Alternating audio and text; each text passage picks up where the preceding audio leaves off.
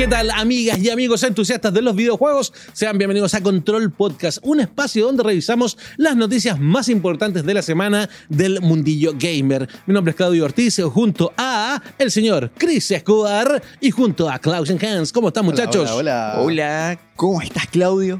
Muy bien, muy bien. Hoy eh, un programa bastante noticioso tenemos el día de hoy. Vamos a estar hablando de comandos de voz que tendría el control de la próxima PlayStation 5. La gente de Tencent Games parece que quiere comprar el planeta. Vamos a estar también hablando del nuevo juego de Captain Subasa, los supercampeones. Y también vamos a estar hablando de Mortal Kombat, que se viene con serie para la TV y también, se, perdón, con una película animada. Y también se viene un juego que estaba como olvidado y que hace poco lo hablamos en el podcast. Parece que nuestro comentario lo resucitó porque volvería a un Mortal Kombat que ya les vamos a contar, que ya les vamos a contar. Y eh, vamos a partir, muchachos, con la noticia de esta semana que fue, que llamó mucho la atención, que es el regreso de Captain Subasa para el 2020. Captain Subasa eh, tiene un regreso eh, al mundo de los videojuegos, Klaus Hans. Así es, de una manera sorpresiva. El día de ayer Bandai Namco eh, realizó el anuncio oficial en todas sus redes, en todos sus canales europeos, norteamericanos, japoneses, este nuevo título de los supercampeones, como los conocemos acá, que trae a Oliver y sus amigos. Pero también se dieron algunos detallitos de lo que va a ser este, el gameplay de este título, que va a estar más enfocado en lo que yo creo que a, los fanáticos de, la serie les gusta, que son los partidos, que es un modo más arcade, dejando un poquito el RPG que ha tenido por años la franquicia. Y vamos a poder aplicar todos estos tiros especiales, el del tigre. También vamos a poder aplicar las jugadas defensivas como la jaula del pájaro. Eh, además va a tener modo multijugador donde vamos a poder enfrentarnos también contra nuestros amigos y también de manera online y un modo historia. De hecho, te iba a preguntar eso porque yo sé que los juegos antiguos de, los supercampeones eran RPGs sí, eran en una cancha de fútbol. Sí. Era muy extraño eso. Sí, y también eh, estaba en PlayStation 1, estaba Captain Subasa Y, que era un juego donde, de fútbol, donde los personajes eran muy pequeñitos, pero la gracia que tenía era que eh, podías ir activando los poderes. Entonces, por ejemplo, ibas con Steve Huga, te detenías, apretabas el botón para ejecutar el tiro del tigre y tenías que hacer una secuencia de botones. ¿Cachai? Arriba, abajo, izquierda, derecha, círculo, ponte tú, pa, y hacía el tiro y salía una animación del tiro. Si bien era muy sencillo, muy precario en cuanto al diseño de los jugadores, era de Play 1, eh, todo lo que tenía que ver con los tiros, los ataques especiales, la asistencia, todo eso se veía, la verdad es que se veía bien bonito para la época. Un juego que envejeció pésimo. Hay un, hay un juego móvil que son de estos ¿Los gacha? Exacto, los gacha, que es bastante popular y que le va bastante bien. Pero claro, lo que la gente quiere, quiere jugar un partido, quiere tener el control de los personajes y obviamente va a, va a apostar por un modo arcade. No como lo hace FIFA ni nada, sino por un modo arcade. Yo creo que le hace, hace falta un juego sí, Básicamente tienen poder los jugadores, así que es como imposible que sea un va a estar, Va a estar bueno eso. Y el juego llega durante este año y va a llegar para todas las plataformas, menos para Xbox One. Sí, qué raro eso. Llega a PlayStation 4, Nintendo Switch, PC, pero no para Xbox One. Es muy raro eso. Sale en PC y no en Xbox. Sí. Qué raro eso. Sí. Oye, ¿Alguien habrá dicho que salgan todos menos en Xbox y habrá puesto dinero. Qué raro. Puede ser que en una de las repeticiones, bueno, eh, Captain Subasa es supercampeones para acá para nosotros. Sí. Pero creo que en alguna de las repeticiones y, la, la serie la han rehecho como varias veces. Parece que alguna vez la dieron así, incluso como Captain Subasa. Acá no lo sé. Pero hace un año y medio o un año que también se hizo este, este remake de la serie en Japón. Y uno se llama Oliverato, se llama Subasa Osora. Osora. Así se llama. Así se llama el joven. Sí, así se llama. Oye, eh, entretenido. sí, yo tengo ganas. A mí Cuando vi el principio del tráiler y pensé que era Pokémon. Porque Pokémon parte igual. Ah, pues la entrada El Pokémon espada y escudo parte igual porque él caminando, entrando al estadio. Oye, pero ¿hace cuánto que no teníamos un juego de. para consolas? Para, para consolas supercampeones, creo hace mucho tiempo. El de Después del de Play 1, no me acuerdo de otro del Captain Subasa Y. Después de eso no me acuerdo de otro, la verdad. Sí han habido juegos para móviles, etcétera y todo eso. Pero yo creo que. No habrán canchas infinitas tampoco. Yo creo que alguna, alguna cosita debe haber. En, el- en los que eran RPG, la cancha podía ser infinita. Sí. Porque se sentía un poco infinita. Bueno, todavía no sabemos si. Yo creo que sí, pero vamos a tener. Aquí vemos a, lo- a los jugadores, por lo menos en el tráiler, ya grandes. Y un Ah, poquito es como. Sí, o sea, Oliver está. Oliver o Subasa está con la. con la camiseta de Japón. de Japón. de la No, selección. Entonces aquí no lo sé. Que al menos que haya alguna cosa especial Como para la nostalgia o modo historia, claro que Ah. podamos ocupar a los equipos que ocupaban ellos cuando eran pequeños, como el Newpie y todo ese tipo. Había uno en Play 2, nos está comentando ahí el Gabriel. Entonces yo creo que va a estar más enfocado quizás en lo que fue la serie del Mundial de Corea y Japón. Que ahí ya estaban adultos y ellos estaban en equipo, en selecciones y estaban en equipos alrededor de Europa porque ya eran jugadores profesionales. Pero a mí me gustó. Se salía un poco de la ficción del pueblito donde vivían y. Sí, pues ya alrededor del mundo. Ya eran Claro. figuras mundiales ya. Absolutamente. Absolutamente. Oye, em, muchachos, eh, también dentro de las noticias destacadas, por supuesto, de esta semana, tenemos que eh, Daylight se retrasó indefinidamente. ¿Qué pasó? ¿Y ustedes tuvieron la oportunidad de probarlo? Sí, o sea, de verlo. Más bien fuimos a una demo asistida cuando estuvimos allá en, en L3. Y era un juego que se veía muy bien, que pasaban muchas cosas alrededor nuestro. Y quizás una de las dudas que más nos dejaba es que si de verdad eso iba a ser posible, que pasaran toda esta cantidad de cosas en los momentos precisos. Claro, porque la escena que nos presentaron era una situación donde había como una conversación que iba subiendo la tensión en el momento, me acuerdo. Exacto. Y llega como una persona y. Y le pega un disparo a uno Claro, y, y- ahí empieza y ahí el... Explota la pelea y nosotros quedamos como al medio. Y por algún motivo nos persiguen.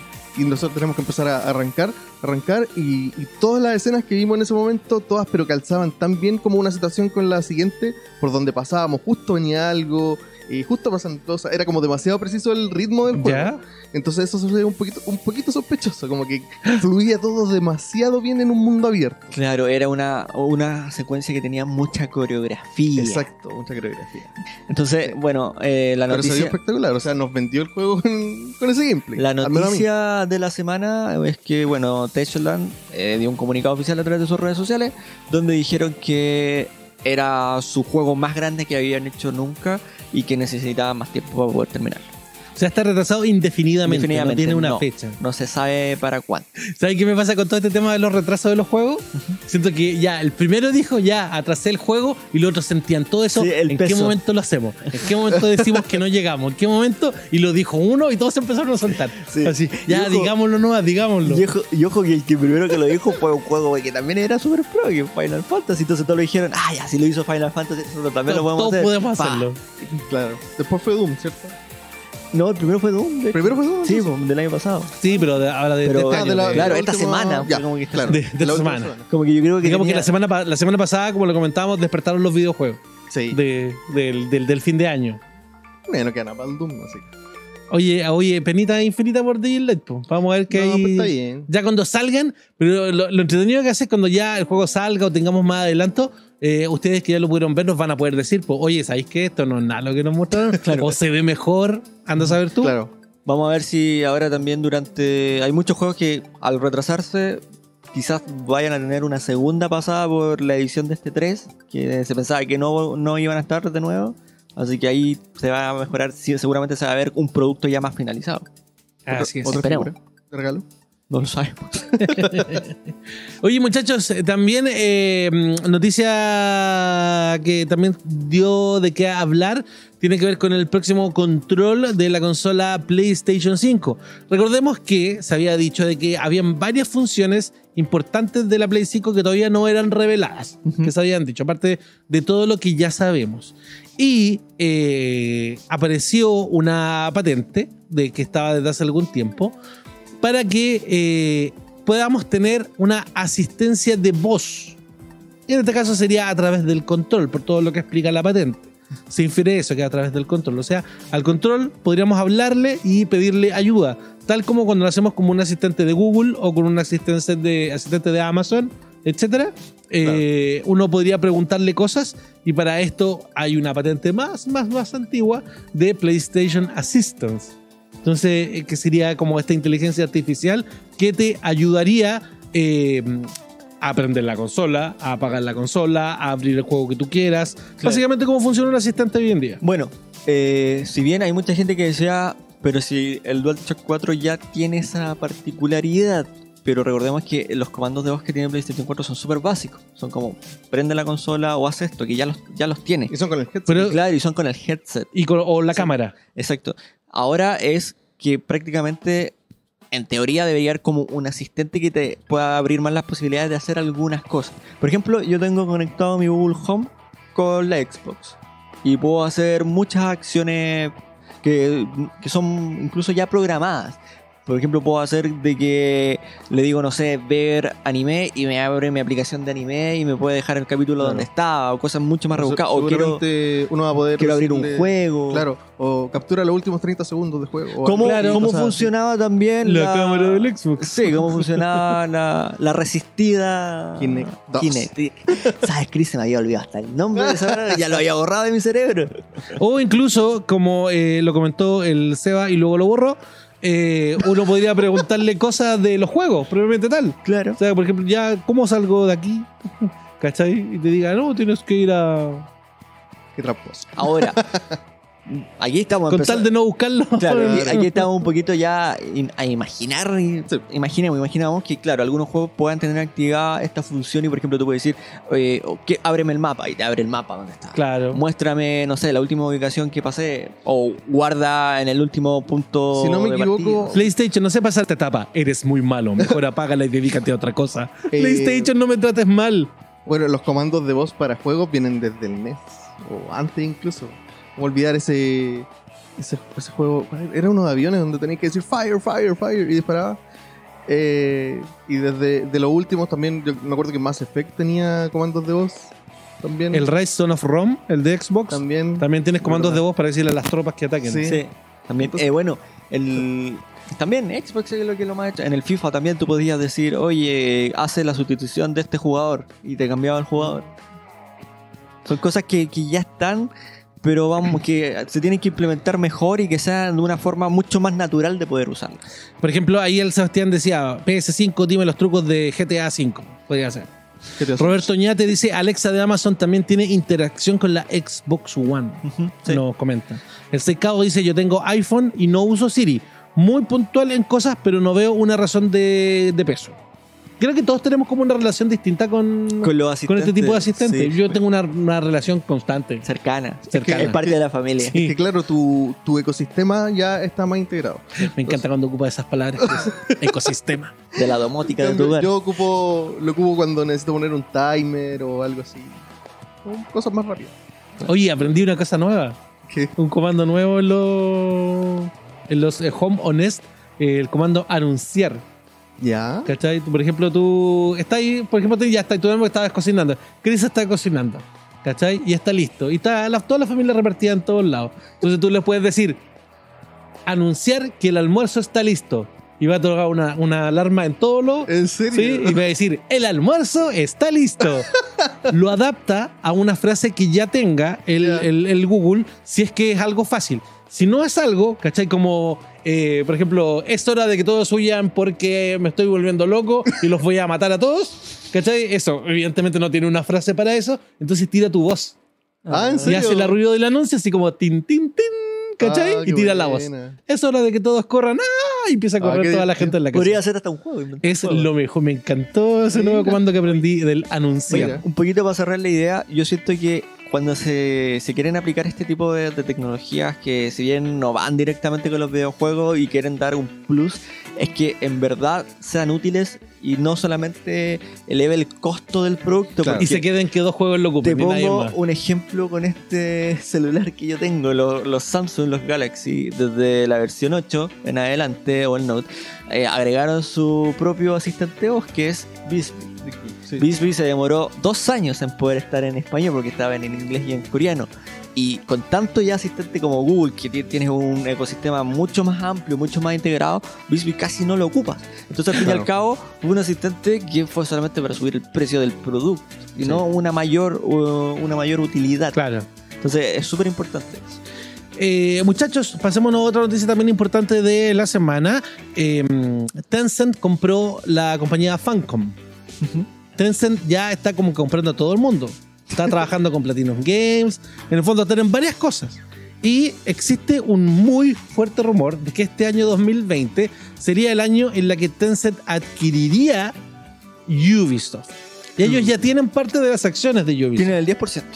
Pero este sería el año en la cual la comprarían definitivamente. Lo- el análisis que hay de algunos medios dicen que hoy en día Ubisoft tiene un valor de 7 mil millones de dólares. Ese es el valor de la compañía. Y que Tencent estaría dispuesto a pagar 10 mil millones de dólares Tencent por dice- comprar a Ubisoft. Tengo dos preguntas para ustedes. primero, Tencent dice, ¿por qué tan barato? ¿Creen que esto llegue a realizarse este año? Y segundo, ¿cómo pasaría a llamarse la empresa Ubisoft Tencent o Tencent Ubisoft? Yo Esas son mis preguntas para ustedes. Te respondo a la segunda. Primero, yo creo que se puede llamar, sigue, se puede seguir llamando Ubisoft. Tencent ya es dueño de Riot Games, Riot Games se sigue llamando Riot Games. Funciona desde las sombras mientras recibe Sí. dinero. Sí, está ahí, desde atrás. y siento que sí, es bastante probable. O sea, Tencent ya tiene puesto dinero en muchas compañías importantes. Es propietaria ya, como dije, de Riot Games. Tiene un porcentaje altísimo en Epic Games. Entonces, ¿Pero saben por qué les insisto con el tema del nombre? Porque hay una razón de peso también para comprar una compañía tan importante como Ubisoft. Que es que Tencent quiere salir del tema del gobierno chino. Quiere salir de ahí. pero es que eso también lo puede, lo puede haber hecho con las que con las que ya tiene. Bro, Con Riot Games. Riot Games está haciendo más juegos. Uno de los juegos más pero- populares de. Pero Ubisoft es distinto. De hecho, también hace rato que se está rumoreando que EA también podría comprar. Siempre han estado estos rumores de que Tencent quiere comprar un estudio, una compañía grande que tiene muchos estudios. Por, Por completo, ejemplo, no nosotros seguimos dinero. separando Activision y Blizzard. Pero la compa- Sí. es Activision, Blizzard. Claro. Claro, es Que también tiene, Tencent también tiene dinero ahí. Es que al final igual siguen tomando sus decisiones aparte, siguen teniendo sus desarrollos Exacto. aparte, como que... Son inyecciones económicas de, de la empresa. Claro. Sí, po. en la no, no necesariamente una compañía es comprada porque lo esté pasando mal.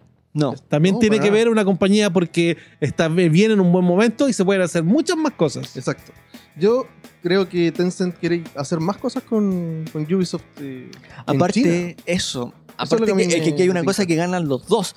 Porque al tú poder, a- al estar, al ser parte de una compañía china, te abre las puertas de poder llegar a uno de los mercados más grandes del mundo. Es verdad.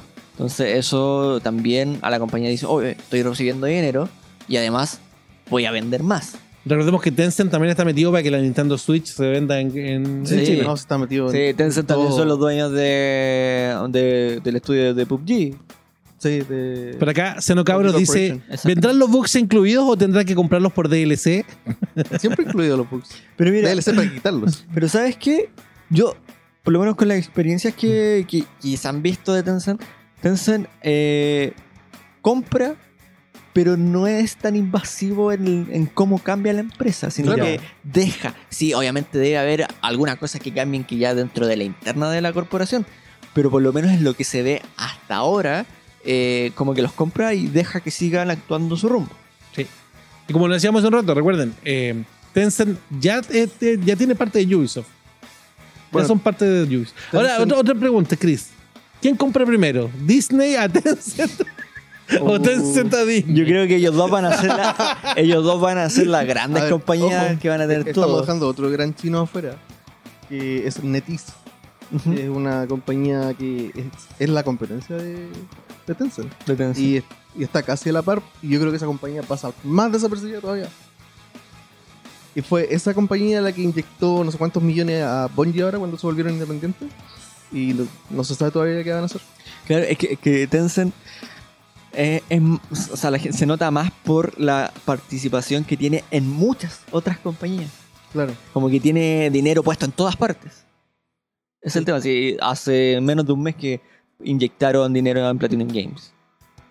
Y esa, todos sabemos que cuando hay una inyección de dinero, siempre hay quizás compromisos de, ya, ok, yo te inyecto dinero, me devuelves quizás esto, o hay un compromiso de que quizás quiero comprar más- tus acciones de aquí a, a tal tiempo. Me da la impresión de que Tencent, a diferencia de NetEase, sale más de China. Eso creo yo. Que por eso es más visible. Sí, Enhorabuena, enhorabuena. Que vengan cosas buenas nomás. po. exacto. Al final, mientras la Sí, industria siga obvio, creciendo, por supuesto. Oye, vamos a saludar por acá a la gente también que sigue conectándose con nosotros. Recuerda, si nos estás viendo a través de la televisión, puedes ver este programa en vivo cuando se graba con su pre-show, mid-show y post-show en youtube.com slash controlvg. Saludamos por acá a Legion Eugene, que nos saluda desde Renca, y también para Mauricio Egaña, que nos saluda desde La Serena. Muchos saludos para ellos que están conectados con nosotros, porque también estamos en Facebook y también, por supuesto, estamos en el YouTube, donde saludamos a Alculito187, que acaba de llegar. Alculito, bienvenido. Hola, hola. Hola, hola. Muchachos, tenemos review también para el día de hoy. Fue parte de un control stream. También está en Tomando el Control. Y Klaus Hans nos trae su veredicto de Dragon Ball Z Kakarot. Vengo a hablar de la palabra de. Mira, a predicar la Goku. palabra De los Goku. de los Goku. Sí, de los Goku. Ya, amigo, ya adentrado, ya tirado en el juego. Sí, ya llevo una hora considerable en el título. Un título eh, desarrollado por CyberConnect 2. ¿Quiénes son ellos? Si usted no sabe, es los mismos que hicieron la saga de Naruto Ninja Storm. Eh, al, gente que ya tiene experiencia haciendo adaptaciones de videojuegos de anime con muy buenos resultados, que se vean bien. Y este título nos propone una combinación de aventura y lucha. Eh, se nos presenta como un RPG donde obviamente el combate va a ser protagonista. Estamos hablando de Dragon Ball Z, obviamente que el combate tiene que estar presente. Y aquí si nos vamos viendo el mundo de Dragon Ball Z. Si bien se nos presenta como un mundo abierto, el título no es un mundo abierto por sí solo, sino que podríamos decir que es un mundo abierto, es un semiabierto. ¿Por qué? Porque tiene, tiene secciones. A medida que nosotros vamos avanzando, vamos liberando distintas zonas. Estas zonas son zonas abiertas donde nosotros podemos explorar, nos vamos a enfrentar con enemigos que van a estar dando vuelta, podemos tomar eh, misiones secundarias y vamos a tener interacción con personajes del anime, con personajes secundarios que alguna vez los vimos en un capítulo o, o incluso personajes que no, no sabemos por qué desaparecieron, algunos detallitos están en estas historias que podemos encontrar ahí. Más allá de eso, cuando nosotros ya entramos en la historia principal, que es, eh, recordemos que este juego va desde la saga de los Saiyajin hasta Buu, que es todo lo que abarca, nosotros vamos haciendo una especie de... Salimos de nuestra zona de exploración y entramos a las misiones principales que son los capítulos que nosotros estamos viviendo. Cuando so- nosotros estamos en los capítulos, tenemos, no tenemos la opción de volver a explorar otras zonas como de, te- teletransportarnos y todo ese tipo de cosas, no las tenemos cuando estamos en las misiones principales. En estas zonas abiertas vamos a tener la posibilidad también de destruir objetivos, como por ejemplo torres de la patrulla roja, algunas naves de Freezer que quedan ahí y van saliendo estos tipos de enemigos que son enemigos genéricos. Enemigos que con el tiempo se van repitiendo y quizás cuando ya lleva muchas eh, horas de juego ya los combates no son tan emocionantes como las primeras veces con estos enemigos. Otra cosa eh, interesante también que tenemos, que las misiones secundarias, eh, si bien hay algunas que nos van aportando cosas de la historia o algún datito extra de, de la gran historia de Dragon Ball, es que son, yo creo que llegan a ser de repente innecesarias. Porque Pero son- otras, he visto gente feliz, como por ejemplo que se supo que el fin que había pasado con Lunch, un personaje Sí. que estaba olvidado. Pero es que, Ah. claro, te entregan esa información, pero más lo que tú tienes que hacer la misión en sí son bastante simples, como por ejemplo, recolecta eh, manzanas, zanahoria y esto y llévalos. Habla con este NPC, vuelve a hablar con este NPC. Oye, puedes ir a ayudar a un civil que está contra los mismos tres enemigos que tú te encuentras dando vuelta. Entonces, esas cosas son las que quizás eh, ejecutar la misión es lo que quizás puede ser un poco banal de repente. No como el contexto de la historia, porque por ejemplo, cuando muere Yamcha, eh, Puar, que es su compañero, su compañero, está triste. Entonces hay una quest donde tú lo sigues y ves a Yamcha vivo, pero dices, pero Yamcha está muerto. Y no, es Puar que está haciendo de, de Yamcha porque está teniendo distintas citas para que las chicas con las que él tenía cinta antes de morir no se defrauden de Yamcha. Oh. Entonces tiene esas cosas que son como chistosas y divertidas, pero la misión en sí es un poco banal. Entonces ahí tiene como esta, esta, esta mixtura. Eh, ya entrando más en el combate, que es donde vamos a tener muchas horas de juego, porque es un juego de Dragon Ball Z, lo repito, tiene que tener combate. El combate tiene una mezcla como por ejemplo de los Dragon Ball Xenoverse o los Tenkaichi también, pero eh, más simplificado. Tenemos un botón de ataque para poder hacer combos, eh, tenemos un botón para lanzar ki, el botón para poder recargar nuestro ki y el botón para poder movernos con velocidad y teletransportarnos. Además de eso, nosotros vamos a poder ejecutar una paleta de superataques, que está el Kamehameha, el Kiensal, los distintos ataques especiales que tiene cada uno de los personajes. Aparte de eso, también tenemos otro botón donde desplegamos nuestra barra de asistentes, porque hay momentos en las misiones donde tenemos nuestros compañeros y Que nos tenemos ayudan. asistentes, exactamente. Solamente en algunas batallas, entonces nosotros aplicamos ese botón y vamos a darnos cuenta que tenemos asistentes que son ofensivos, otros defensivos, y ahí tiene eh, distintas skills que nosotros podemos utilizar. Y hay un momento determinado en el cual nosotros, si están todas las barras llenas de nuestros asistentes, nosotros podemos eh, generar un combo Z, que es un ataque especial que no puede ser bloqueado y que le quita algo considerable al enemigo. Además de esto, la batalla, si bien al comienzo eh, es pues, te puedes complicar un poco, después de las primeras horas de juego se hace bastante sencilla y ya vas teniendo la mecánica. Pero que sea sencilla no significa que sea aburrida. Porque hay una buena combinación, es fren- son, frenétic- son frenéticas las, las batallas y un factor que yo creo que ayuda mucho es que el elemento de bloquear y esquivar para que no- los enemigos no nos aturdan, eh, no nos quiten mucho daño, hace que las batallas eh, lo hagan distintas cada vez que nos enfrentamos. Porque nosotros también vamos a tener una barra de aturdimiento. Cuando nosotros recibimos mucho daño, eh, nuestro personaje se va a aturdir y vamos a quedar totalmente indefensos para que no hagan cualquier tipo de combo. Otra cosa también importante, si estamos mu- mucho tiempo bloqueando y recibiendo ataque y no, y no eh, ejecutando daño, eh, nuestro, nuestra barra de bloqueo se va a romper. Entonces, el próximo ataque que nos hagan no nos vamos a cubrir y ahí podemos quedar aturdidos. Entonces, por eso el esquivar y el bloquear eh, son parte fundamental de- Del juego. Del juego, claramente. Una vez que ya está el combate, que tenemos cada uno de los elementos, tú me preguntarás, ¿dónde está el RPG, Klaus? Sí, Clausen, ¿dónde está el RPG? El RPG está en las distintas misiones que vamos haciendo y las posibilidades que tenemos. Por ejemplo, nosotros podemos agregar una barra de, eh, ítems. Estos ítems son consumibles. Estos consumibles los podemos ocupar en plena batalla, que nos regenere el ki, eh, que nos recupere el HP, porque puede, marcan la diferencia en algún momento determinado contra algún jefe. Además, también podemos ir mejorando las skills. Cada personaje tiene un árbol de habilidades. Ese árbol de habilidades tiene distintas skills que uno puede ir subiendo de nivel, las que ya tienes aprendidas, y ir aprendiendo otras. ¿Qué es lo determinante para poder aprender estas skills o mejorar las skills? ¿Qué es? tienes los orbes. Los orbes uno los ve alrededor de todo el mapa, que son de distintos colores. Que está el verde, que está el de rojo, el azul y el blanco. Estos orbes son los elementos que nosotros necesitamos para poder aprender o mejorar las skills. Ah, ya. Además de tener un nivel determinado.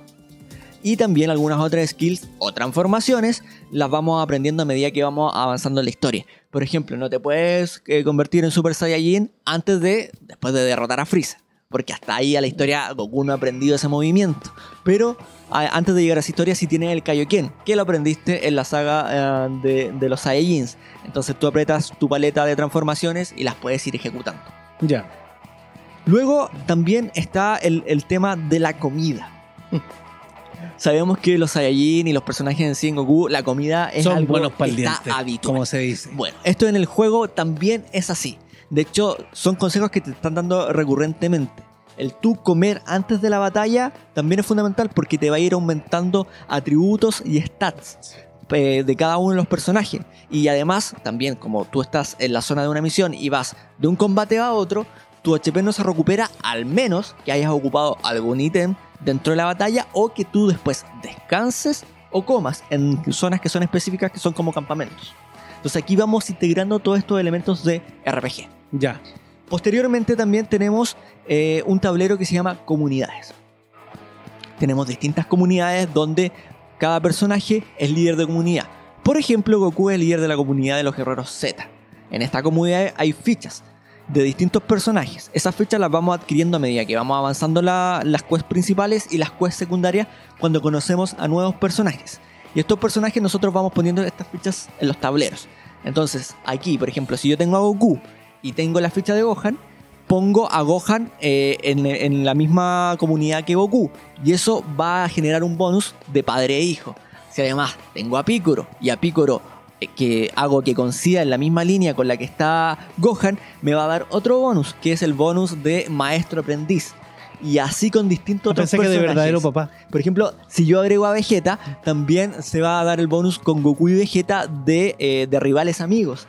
Y así con otros personajes. Entonces aquí como que te va premiando un poquito el conocimiento que tú tienes de la serie, de cómo pueden eh, convivir bien ciertos personajes. eh, y eso también te va aumentando los stats en los combates. También el, eh, por ejemplo, Milk, ella, o Chichi como le quiera llamar, ella es dentro de la comunidad de la cocina. Entonces, por ejemplo, si tú encuentras otros personajes que tú creas que puedan convivir bien con, en esa comunidad, te va a aumentar los bonus que tú vas a tener en los alimentos y eso obviamente también después te va a ayudar en el combate. Todos esos elementos son bastante... que le que van, van, van- sumando, van van conformando, variando. van conformando Sí. todo. Una de, la- una de las críticas más grandes que se le hace al juego es que no se arriesga en términos de, eh, de gameplay, de lo que hemos visto. Es algo que hemos visto en muchos juegos, recorre toda la historia de Z. eh, es un juego que se ve muy bonito, es innegable, pero la gran crítica es como que el juego no se arriesga y nos va más allá. ¿Qué te parece eso? Sí, yo creo, puedo conseguir que es un juego que no se arriesga, sino que va tomando elementos de otros juegos y los, y los mezcla haciendo algo que funcione, pero sin ser muy innovador. Porque los combates, ya los dije, es eh, una extracción de, de otros juegos de Dragon Ball de combate en 3D. El tema del RPG eh, igual es sencillo, no tiene una capa de profundidad muy alta. Entonces, claro, son pequeñas dosis. Pero, a pesar de eso, igual es un juego que tú lo vas disfrutando. Es un juego divertido. Las batallas con los jefes, eh, que son con los principales, son batallas interesantes. Son batallas que en verdad son épicas y que son divertidas. Que vas a morir más de una vez, que tienes que subir de nivel y todos esos elementos. Las cosas que no me gustaron eh, los tiempos de carga, que a pesar de que ya salió el parche, todavía siguen siendo muchos tiempos de, carga. Eh, las misiones secundarias creo que hay muchas que están de más y son repetitivas. Y cosas que sí me gustaron, eh, la banda sonora, que es espectacular. Hay unas cinemáticas que también funcionan muy bien. Estaban comentando que en los comentarios decían que, que de pronto alguna de la banda sonora original como con mix que no le quedaba al juego. Es ¿Qué que- piensas tú? No, yo creo que, mira, si bien tenemos temas emblemáticos, también hay unas re- re- reinterpretaciones de, de, de hecho, de esos títulos. Cuando ya estás tan metido, yo creo que ahí de repente pasa un poco de- desapercibido. Por lo menos a mí me pasó eso. Eh, en sí, si tuviera que ponerle una nota al juego, yo le pondría un 8. Es recomendable, tiene mucho fanservice, pero a diferencia de otros títulos, no bebe solo de fanservice. Y creo que, eh, por lo menos de los últimos juegos que han salido, en lo que es revivir nuevamente esta historia, creo que lo hace bien. Como dice Mago Felipe, para combates está Dragon Ball Fighter. Por supuesto, si quieren Sí, más sí, en un juego así de Sí. ese. Ya, oye, muchas gracias, Clausen, por tu review. Nosotros vamos a hacer una pequeña pausa para la televisión, pero ya regresamos rápidamente con más de Control Podcast.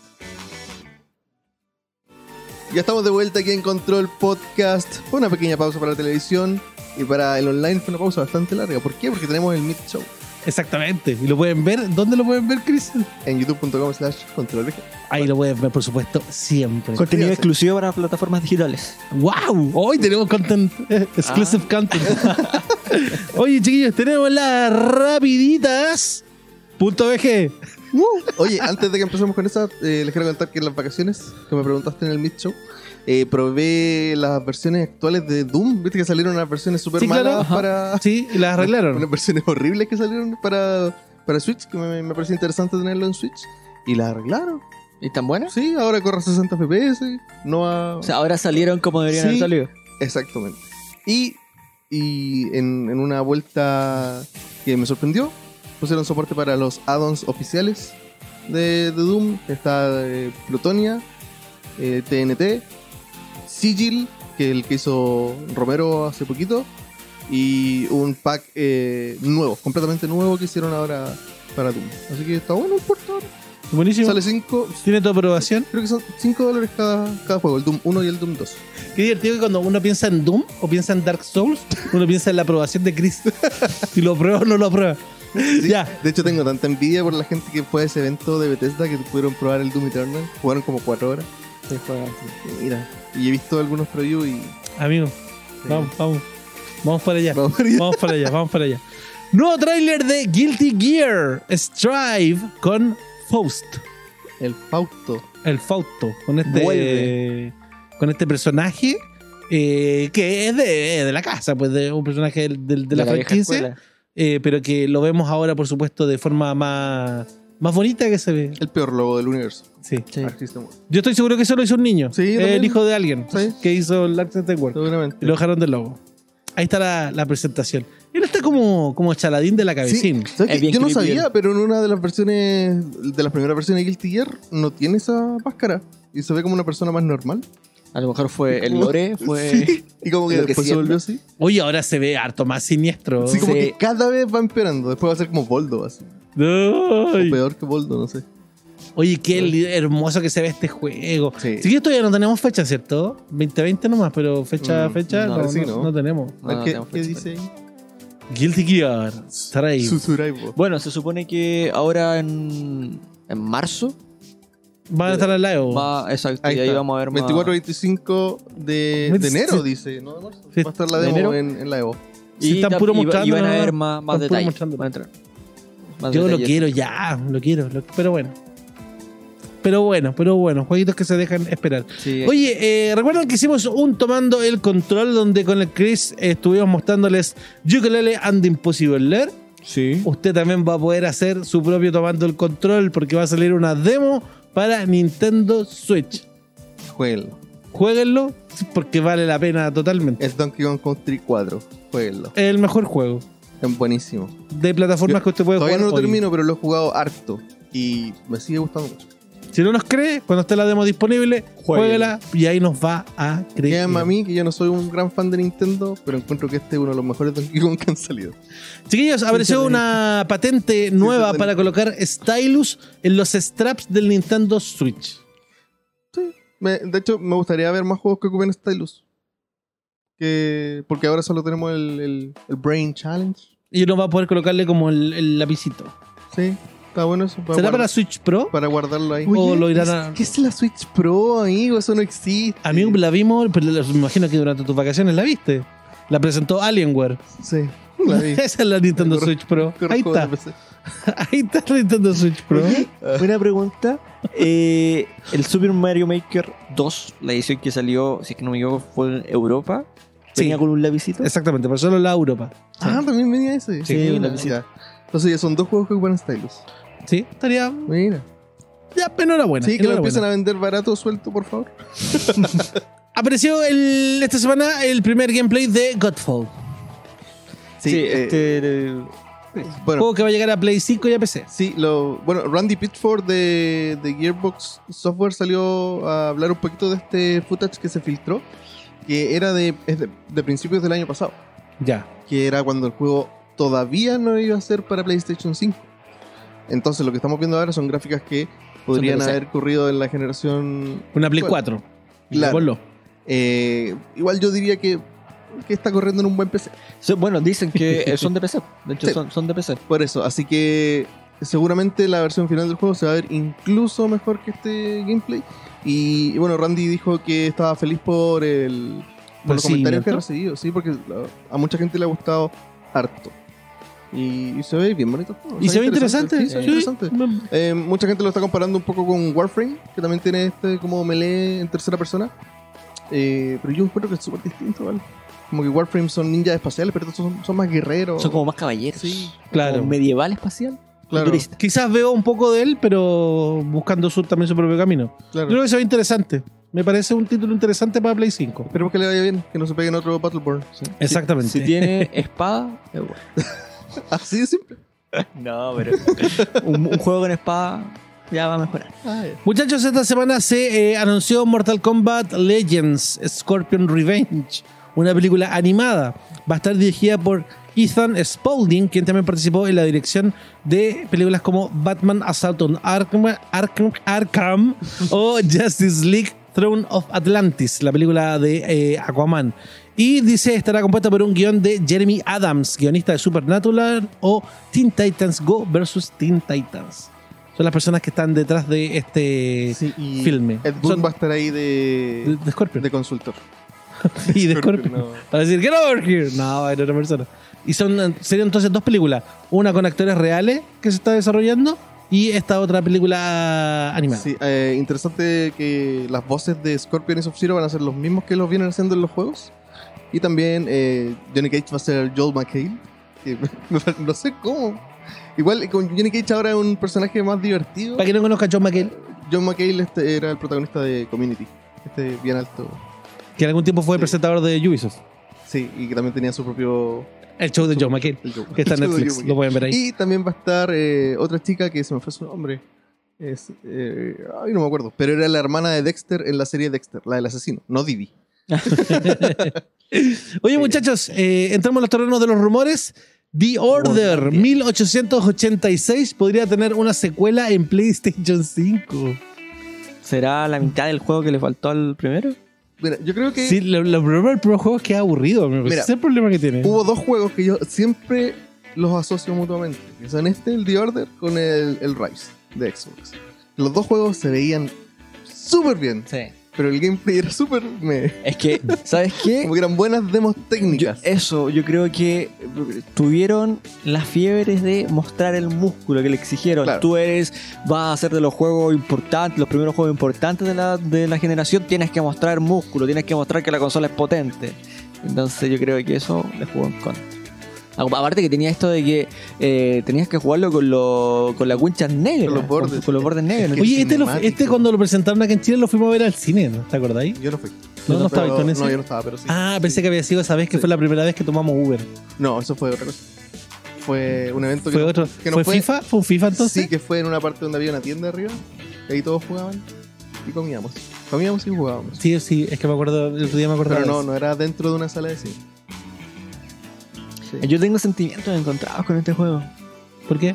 Porque si bien Yo me recuerdo que el Toño se quedó dormido jugando. Mira, si bien es un juego, comparto contigo que es fome y todo, pero es que me gusta tanto cómo se ve y la estética Sí. victoriana y No, todo sí, eso. Yo este juego lo esperaba mucho. Sí, creo que tuvo varios elementos buenos. Sí. El problema es que no, no cuajaron las ideas. de hecho, lo, lo esperaba mucho. Yo creo que eh, Lamentable lo que pasó. cuando salió Bloodborne, como que el principio de Yarnam es un poco como esto. Un poco. Pero Bloodborne es demasiado Bueno, recordemos que el estudio que hizo este juego eh, hacía juegos de Vita. Hizo juegos de Vita, el Killzone. De. Vita lo, lo hicieron. Eh, y hicieron otras adaptaciones también. Y por eso después se llevaron y, y no hemos visto nada más de aquello. Como que fue su debut y despedida. en, en pla- en consola de sobremesa. Vamos a ver si pasa algo. Bueno, al menos sabemos que tienen buena mano técnica. Sí.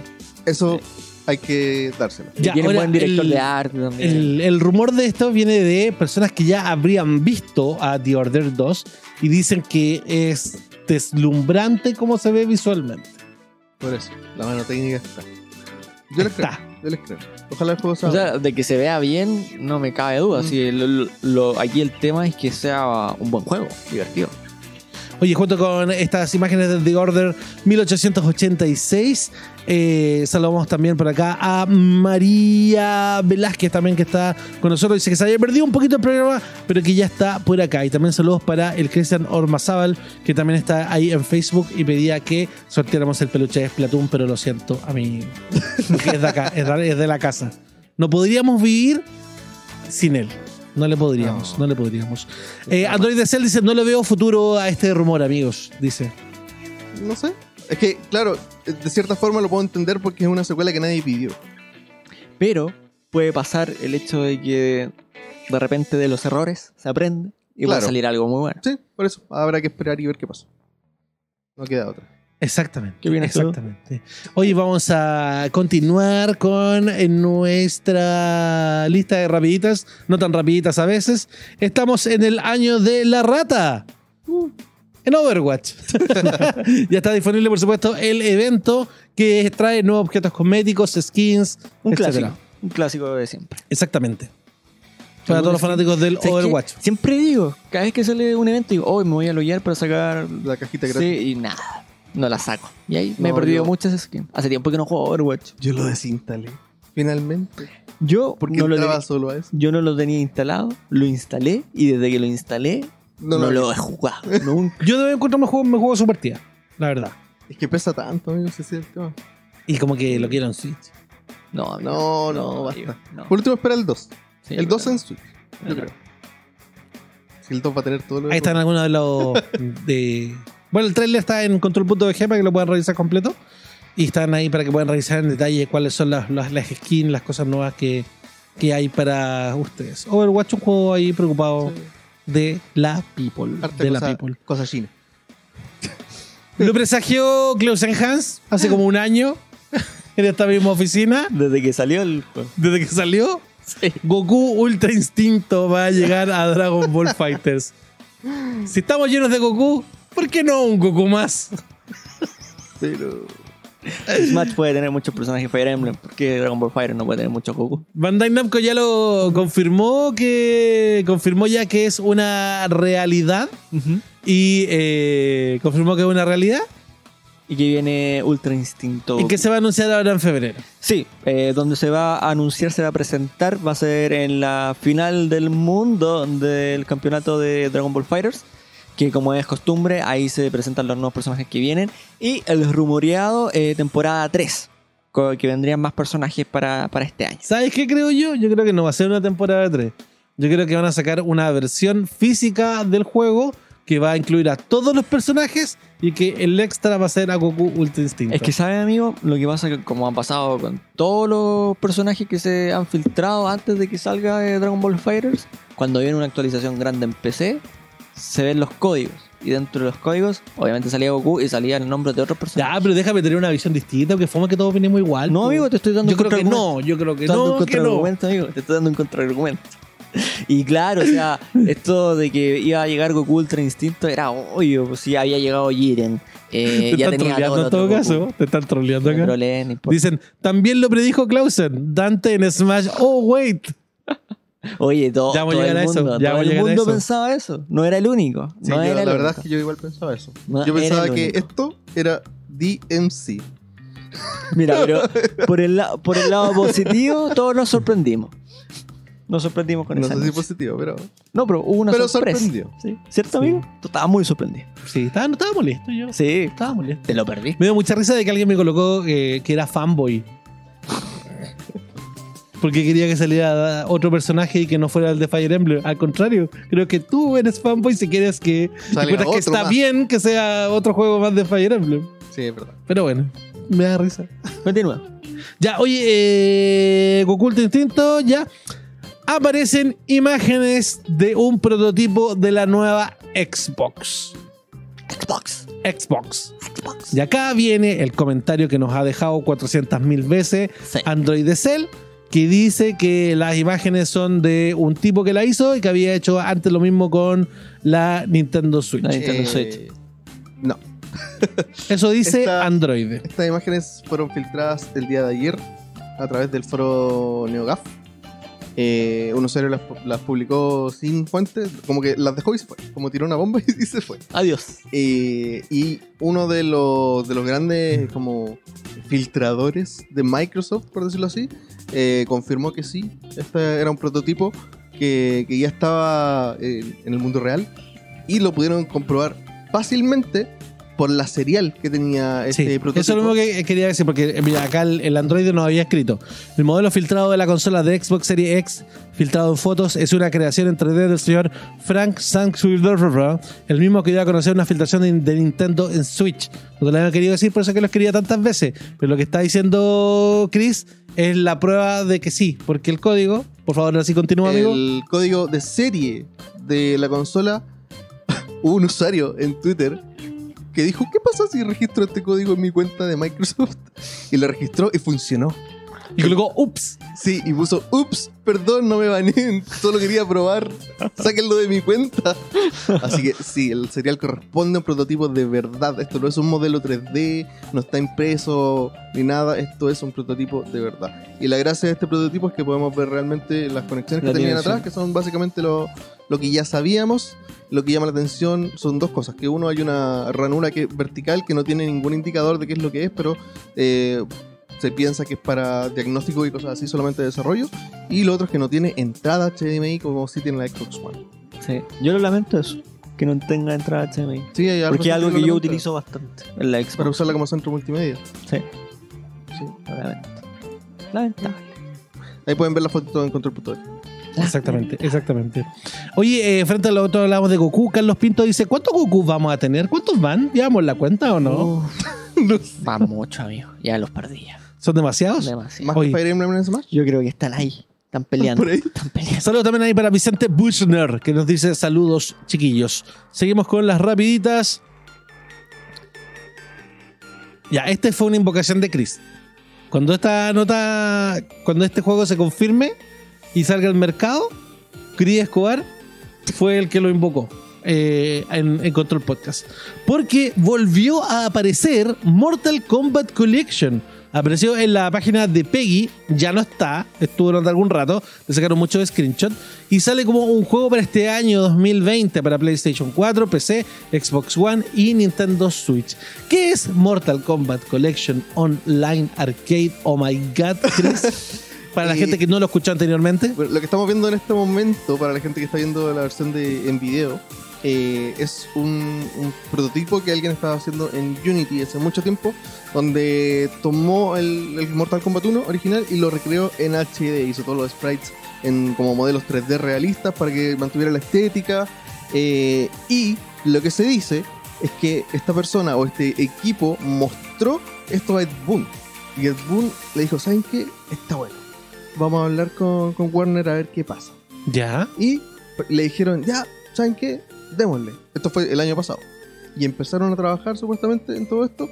Y lamentablemente fue cancelado después del proyecto. Parece que Warner quería darle prioridad a otras cosas, entonces dejaron de lado el, el proyecto. Pero, pero, pero, salió esta, esta cosa en, en Peggy, donde sale el rating y sale todas las plataformas para las que va a salir, que serían todas, básicamente, las de actual generación. Y también eh, yo creo que eso da a entender de que sí se viene esta trilogía, porque es un, un remake o un remaster de la trilogía original. Y como dice su nombre, se puede jugar online. Y esa es la gran, la gran gracia. Entonces ahí podemos ver en pantalla cómo son estos sprites que son hechos en 3D de forma muy hiperrealista. Porque están hechos en 3D pero pasados a sprite después. Es como, es como la técnica Donkey Kong Country, pero moderna. Así que ahí está. Y se, se ve interesante. Se Vamos a ver qué es lo que ocurre Y con esto, porque va- más tarde desapareció de Peggy. Sí, va a ser. eh, si es que llega a ser cierto, va a ser como el momento Sonic Manía de, de Mortal Kombat. Claro, Esto donde de que los fans, hicieron. hicieron. Ya, oye, vamos rápidamente porque el tiempo apremia. Doom Eternal tendría el doble de duración que el anterior. Es decir, serían más de 22 horas y más intenso. Maravilloso, maravilloso. Yo vi el preview de un youtuber que sigo yo que hace solo reviews de FPS y de nada más que FPS. Eh, si le interesa eso, se llama GGG Man Lives. Eh, y él dice que este juego va a romper el paradigma de los FPS modernos y todos los FPS que salgan después de Doom Eternal van a tener que estar a la altura. A ese nivel. Oh. Y él es una Oh. persona que solo hace reviews de FPS. oh, Juega mucho FPS. oh. Así que. Grandes Oye, palabras. eh, lo hablamos hace un rato que lo íbamos a comentar en las rapiditas. Máquina del Tiempo llegará a Dragon Ball Z Kakarot. Lo que nos decía Clausen de que uno no podía volver a arcos anteriores, se va a poder en la próxima actualización. Así que estén atentos a ella. Aún no se sabe más detalles de que si lo que ganes ahí te va a servir para más adelante, etcétera. Está como el hilo fino, pero se viene la Máquina del Tiempo para este videojuego. Y la misión de También. Exactamente. Y se vienen las, las Arales, también se viene. Eh, One Piece Pirate Warriors 4 ya se puede eh, precomprar en digital en su plataforma favorita y puedes obtener un bonus que son dos disfraces adicionales y desbloqueo anticipados del Germa 66. Para los que son fanáticos de los One Piece, aprovechenlo esa compra digital. Por otro lado, Half-Life está gratis por tiempo limitado. Chris. Sí, así es, hasta que salga Half-Life Alyx, este nuevo juego de realidad virtual, van a estar eh, gratis todos los juegos de Half-Life desde el 1 hasta el episodio 2 de Half-Life 2, también eh, las expansiones del 1 y entre medio metieron Team Fortress Classic porque es un mod de, de Half-Life, así que está todo eso disponible en Steam gratis ahora hasta marzo que es cuando salga Half-Life. Así que aprovechen las vacaciones para jugar. Jueguenlo. ha estado todo un tema referente a que si se viene Left 4 Dead 3, sí se viene, que no se viene, que sí se viene, que es mentira, que, Que es sí, verdad, que es mentira, que es sí, verdad. no. Pero lo que sí es que el presidente de HTC se mandó un condoro, el señor Alvin Wang, que estaba en una presentación en los Golden Five Awards, y en su presentación, en su keynote, salía eh, L4D3. Eh, obviamente la gente respondió porque ya habían dicho que era mentira la compañía Sí. y él salió a responder en su cuenta de Twitter de que él, para él es una especulación de lo que se viene a futuro. Mm, Mira, ¿Y qué ser- sería de realidad virtual? voy a ser abogado del diablo. Y yo creo que Valve está tan concentrado en Half-Life Alyx, de hecho tienen el equipo de desarrollo más grande que han tenido para cualquier otro juego con 80 personas, que es probable que si le va bien y sea bien recibido, estén considerando como ya, tomemos otra, otra franquicia y, y pasemos la vida. Rápidamente también apareció un nuevo tráiler del Joker para eh, Mortal Kombat 11. Joker versus Jokerer. Joker and Jokerer, le dije a Ed Boon. Eh, ¿Qué es lo que pasa esto? Y también empezar la especulación. En las líneas de texto de Joker versus Joker dice, tendremos que funcionar como un dúo dinámico. Y el otro le contesta, ¿solo nosotros dos? Eso es una injusticia. Y el otro le contesta, lo que podríamos hacer con un tercero. Y se abre la especulación a Injustice 3. ¿Te ven? Y Ed Boon dijo, no, solamente una coincidencia. No te de creemos nada. coincidencia, nada. Ed Ed Boon. Boon siempre hace lo mismo. Por otra parte de la noticia, el señor Gary Waita, el escritor de Rogue One, sí, el mismo que quería hacer una película pasada. de Star Fox la, La semana, semana pasada, le anda ofreciendo películas a todo el mundo. Y ahora le ofreció película a la gente de Control, no nosotros del videojuego Control. También Le ofreció película. Ya, rápidamente también. Dragon Quest of the Stars para el 25 de febrero en dispositivos móviles. Un juego que está disponible en Japón desde el 2015. Tiene más de 20 millones de descargas en el país del sol naciente. Y también otra de Dragon Quest. La película Your Story va a estar disponible en Netflix desde el 13 de febrero. Eh, también rápidamente, Keanu Reeves tendrá Funko Pop para Cyberpunk 2077. Nada de raro, nada de raro. ¿Sabes qué es lo raro? Llega el 16 de abril. Oh, Oh, llega antes que el juego. corazón. Hay un, nuevo, ru- hay un nuevo rumor de Paper Mario para este año 2020. ¿Verdad o no es verdad el rumor? Sí. ¿De solo un Paper Mario? Sí, ¿cierto? Sí. Toca ya, ya Sí, toca. toca Paper Mario. Y el Fighter Pass 2 de Super Smash. Fue anunciado junto con el nuevo personaje que era otro personaje de Fire Emblem. Y estos seis personajes son más personajes de Fire. Y van a ser seis personajes Sí. que van a salir entre el 2020 y el 2021. Y que ya están decididos, ya sabes cuáles son. Así que No pidan nada. no pilla, ya están. Solamente entregarse y disfrutarlo. Sí. ¿Vendrá Sora? Vendrá Dante. Vendrá Waluigi. ¿Vendrá otro personaje de Fire Emblem? Tanto amor por Fire Emblem y Waluigi votado. Pero es que si le gusta Fire Emblem. Son preguntas Pero, que algún día podremos responder. Oye, y así llegamos al final de este Control Podcast, agradeciéndole por supuesto a toda la gente por su compañía. Y te recordamos, por supuesto, si nos estás viendo a través de la televisión, que puedes encontrar mucho más de nuestros contenidos en youtube.com slash controlvg. Así es. Suscríbete, activa la campanilla de notificaciones y comparte el contenido. Síganos Eso. en todas las redes, como Control VG. Hasta la próxima. Cuídense mucho. Adiós. Nos vemos. Chao.